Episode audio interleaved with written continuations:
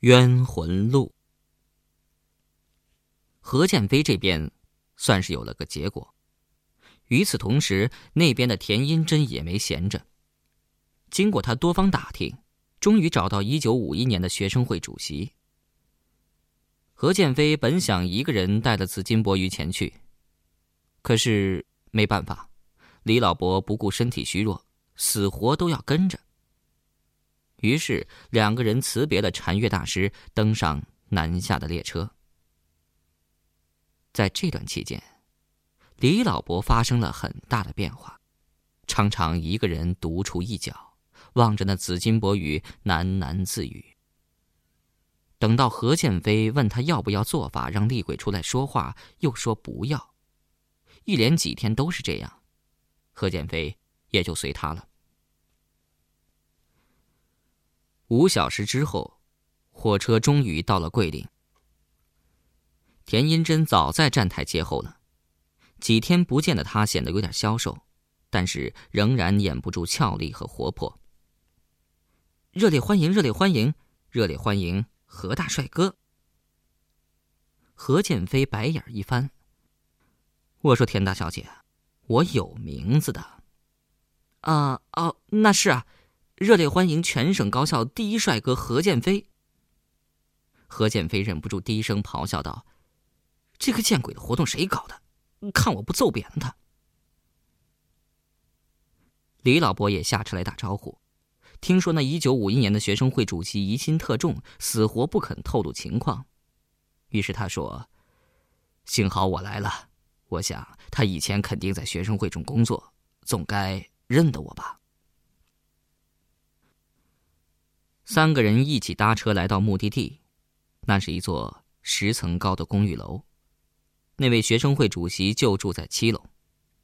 李老伯亲自按响了门铃，只见一个花白头发的老头开了内门，探出头来，狐疑的打量了一眼，最后将目光停留在李老伯脸上，仔细端详了半天，忽然间激动起来，连忙开了门：“是师兄啊！”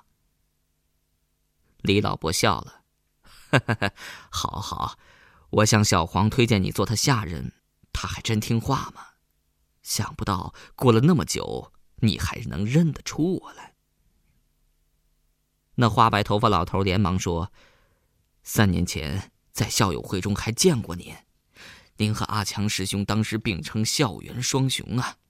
我一直留着你们的相片作为激励，哪能这么轻易就忘了呢？”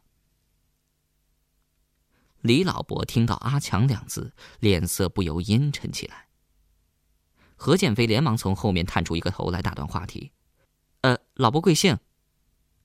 那老头笑了：“姓陈，呃，这位是您孙子吧？挺可爱的。”早就已经有教训的何建飞这次反应特别快，及时的大声吼道：“呃，不是，不是，我不是他孙子。”结果反而把李老伯吓了一大跳。不是就不是，你嚎那么大声干什么？陈老伯将三人让到大厅里，亲自倒水沏茶，又指着田英珍对李老伯笑道：“这位小姐啊，我还以为是学校派来的探子，想不到他是和您一起的。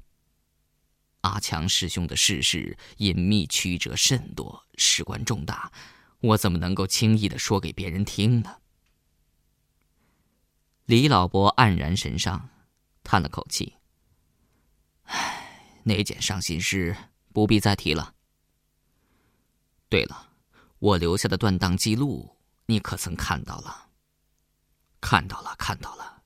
黄师兄在任的时候，曾经大规模的调集人手，暗地调查，但最终因为毫无头绪，无功而返。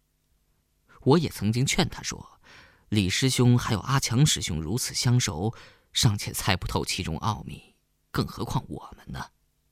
所以到了我任上，我就把这件事完全放起来了。谁知道在我那届当中，还真出了一个绝顶聪明的人，终于猜透了谜底。他担任组织部长，因而何建飞这时连忙打断：“他叫什么名字？”应该是叫张军行。对了，你问他名字干什么？何建飞不答，心里暗想着：君醋。对了，还差一个停醋啊。只听陈老伯继续讲述着：呃，这个张君行，他利用自身工作之便，广泛交友，遍读众家，知识相当广博。几个月之后，他彻夜苦思，终于猜出了那首诗的谜底是“东陆冤，索命急”。田英珍插嘴问道：“是不是因为他猜对了，所以东陆才会杀他？”陈老伯大吃一惊：“呃，你们怎么知道他死了？”李老伯也吃了一惊：“不是你写的吗？”“我写的，不是啊。”何建飞说：“那些断档的制造者是张军行的同党，或者说是和他一起探寻谜底的人。”李老伯点了点头。“哦，你只说下去好了，那些事儿我以后再告诉你。”陈老伯连忙应声，接着往下说：“这个张军行自从猜出谜底之后，好像就被那个女鬼迷住了。”整天都忙着查阅资料啊，问人啊，还写些乱七八糟的日记。我还曾经专门找他谈话，但他还是执迷不悟。结果有天晚上，他居然发了疯，自己一个人跑到那条路去。第二天，我们就发现他血流满面的倒在那条路上，已经奄奄一息了。我使劲儿摇着他的肩膀，叫唤他的名字。他才很艰难地张开血红的眼睛，茫然地四处张望，双手在半空中乱抓乱挥，仿佛用尽全力喊道：“你这个小气的女人！”然后就死了。更奇怪的是，三天之后，军行的女朋友也莫名其妙的死了。田英珍眼睛一亮：“那她的名字是？”诗婷。啊，这不就都齐了吗？何建飞忍不住欢呼一声。田英珍白了他一眼：“齐了又怎么样？你知道其中原因吗？”何建飞笑了：“你怎么知道？我猜不出来。”这话一出，三个人都神色大变，腾的站起身来，异口同声的问：“你猜到什么？”目前证据不足，到手资料太少，呃，哎等以后再验证吧。陈老伯，你还有军行的日记吗？他日记上满都是胡言乱语，都是写什么血呀、火的，谁还留着他？当时啊，我们校园里就开始流传这么一个恐怖的传说：谁如果是保留那本日记，血与火的洗礼就会降临到那人头上。何建飞哑然失笑：“，这么荒谬的东西怎么传出来的？”小伙子，不是传出来的。据说那句话明明白白的写在军行那本日记的扉页上。田英珍咯咯笑了：“据说，陈老伯，您难道没看那本日记？我是在他生前看的。”李老伯还是忍不住反驳他：“老陈啊，那还不是看了，生前生后看的有什么不一样？难道日记内容会自己改变不成？”这时，陈老伯突然换了一种奇怪的眼光，缓缓的扫了三人一眼。诡异的事儿，正在于此。我看日记时，那扉页上分明是空白的，但是副主席小虎却信誓旦旦的以生命担保，他看到日记的扉页上，清清楚楚的，用鲜血写了那句话。听到陈老伯神秘的说出这一席话，三个人都是浑身发麻，起了一身的鸡皮疙瘩。何建飞赶忙问：“那？”他在哪儿看到那个本子的？一个死人的旁边。小虎当时吓得魂飞魄散，他记得那日记本是明明放在我那儿的，如何会莫名其妙的跑出来？后来这个日记本被带回到公安局调查，谁知公安局里又离奇的死了好几个人，因此那本日记又重新回到校园流传了好一阵子，也有几个不怕邪的人收留他，最后都死了。后来，慢慢的日记本不知所踪了，这传说也就淹没了。那，那本日记去哪儿了？这正是最不可思议的事儿，鬼知道他去哪儿了。何建飞又说：“为什么保留那本日记就得死呢？”呃，传说是由于军行的冤魂附在那本日记上，专门吸人魂魄，取人脑浆。李老伯连连的驳斥说：“一派胡言，一派胡言！听你所说，军行是个好人呢，就是死了也不至于这么祸害人间呢。”何建飞在一旁帮腔说：“对呀，他就是要害人，直接以冤魂形式害就是了，何必费那么大劲呢？”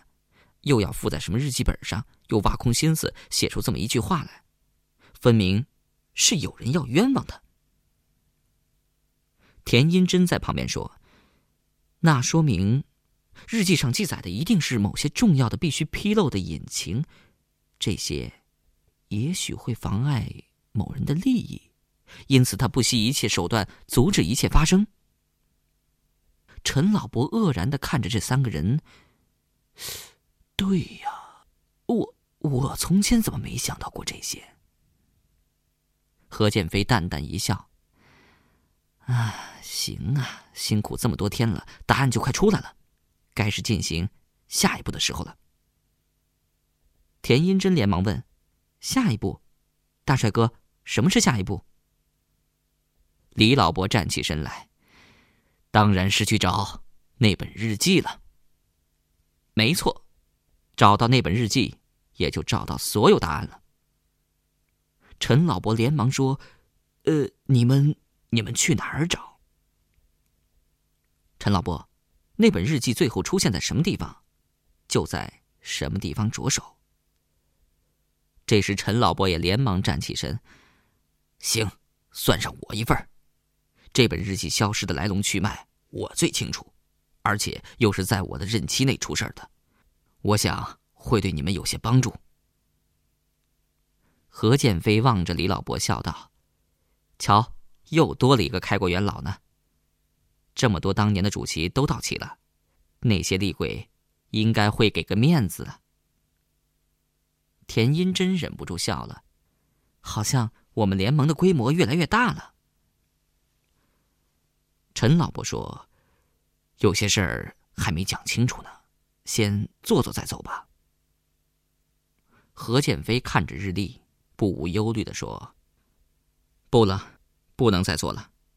现在离新学期开始没几天了，我不想在惊动全校的环境下收服厉鬼，我怕这样会造成人心大乱，对将来影响不好。我们还是速战速决吧。”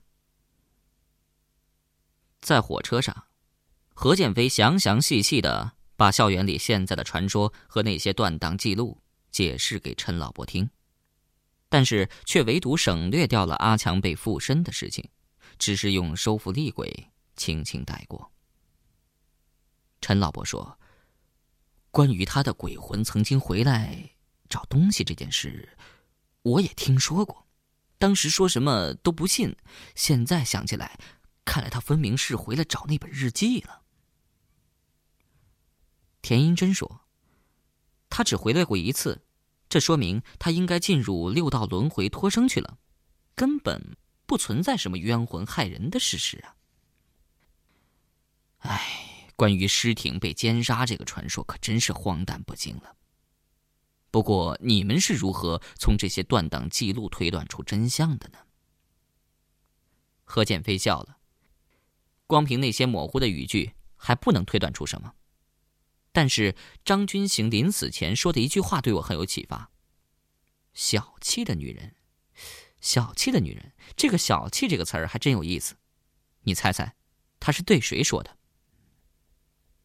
陈老伯立刻脱口而出：“东路。”何建飞笑了：“不可能，他和东路并不熟，一个是人，一个是鬼，不可能有什么交往。他又哪里来这么大胆量、肆无忌惮的骂出口呢？”再说，这理由又何在呢？还有，就算他是骂东路的，也不应该用上“小气”这个词儿啊。东路可并没亏欠他什么，所以，这个小气的女人只能是……这时，火车到站，何建飞立刻收住嘴，笑着说：“嘿嘿，时机未到，先不透露给你们听。”可怜陈老伯和田英珍正听得津津有味突然没了下文。田英珍努着嘴：“哼，卖关子！你这臭脾气什么时候能改？”何建飞回头看看还在一边呆呆望着子君博鱼出神的李老伯，叹了一口气，过去拍了拍他：“李老伯，到站了，走吧。”李老伯慢慢的站起身来，望望外面人群，说。唉，想不到五十年前的旧账，今天终于要清算了。东路，我来向你赔不是来了，希望你安安静静的去，别再害人了。窗外是一片金黄的颜色，笼罩着整个大地，好像这个世上已经没有了任何污秽的东西。一个连绵不绝的五十年的噩梦，是否就会在今晚？彻底完结呢。陈老伯走下车来，望望天色。天色晚了，我们去哪儿？先休息一晚，明天再去吧。何建飞忍不住笑了：“陈老伯，您到我们去旅游啊？哪有白天去找鬼的事儿啊？况且我们现在是找那本日记，而那本日记估计落到某个冤魂的手上，不找到他，就无法得到那本日记啊。”所以我才偏偏挑晚上去的。陈老伯失声叫道：“那那我们去岂不是送死？你确定你敌得过东路？就算你能打赢他，那儿聚集了五十多年的冤魂，你全能对付吗？”何建飞尚未来得及说话，田英珍已经抢着说：“陈老伯，您忘了今天什么日子？今天元宵节呀！”陈老伯愣愣的说：“元元宵节又怎么地？鬼难道还吃汤圆不成？”最后连李老伯都笑了：“老弟呀，你有点常识行不行啊？元宵节是人节，是阳气最重、阴气最弱的时节，一般在这个时候，鬼都是不敢出来的。换句话说，今天是千载难逢的好日子，也是我们成功几率最大的时候了。”陈老伯这才明白过来，不过他还是说：“呃，那东路可不同于一般的鬼，你怎么知道他没能力出来作乱呢？”何建飞突然出声了：“别的可能做不了乱，但是，他一定会出来阻挠我们的。”陈老伯颤声说：“那，那我们还去？”何建飞冷笑一声。哼我就是打算找那本日记，然后收拾他。我今晚最主要的目的不是日记，而是东路。如果他同意超生，那自然是最好结果；如果他始终无法忘记仇恨，我也不会手软。一时间，四个人都没了话，陷入了一片尴尬的寂静中。过了好久，田英珍说。剑飞啊，你有信心打败他？你的法力根本收服不了他呀。何剑飞说：“不错，但是今天不同，今天是元宵节，我可以借助阳气对阴气的压迫力量，这样再靠着紫金博鱼的法力，我应该比东路略胜一筹。那，那你准备是先去收东路了？不，不用，我们还是先去找日记本。”东路的冤气只有在那条路上是最重的。我想他断然没有这么笨，离开那条小路来阻击我们，更何况在这么特殊的日子里。在旁边的李老伯说：“我等这天等了很久了，我已经很久没跟东路讲过话了，我们进去吧。”陈老伯沉吟了片刻，也没有丝毫犹豫的跟着李老伯进去了。何建飞望着田英珍，笑着说。银子，怕不怕？田英珍笑了。既然何大帅哥这么有胜算，我又怕什么？说着，两个人携手，也跟着走了进去。